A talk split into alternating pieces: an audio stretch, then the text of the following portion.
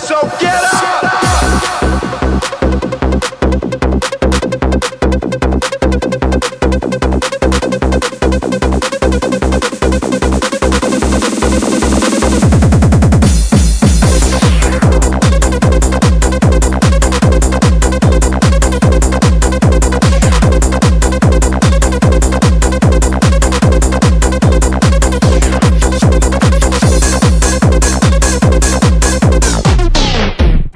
out of your mind. Go insane.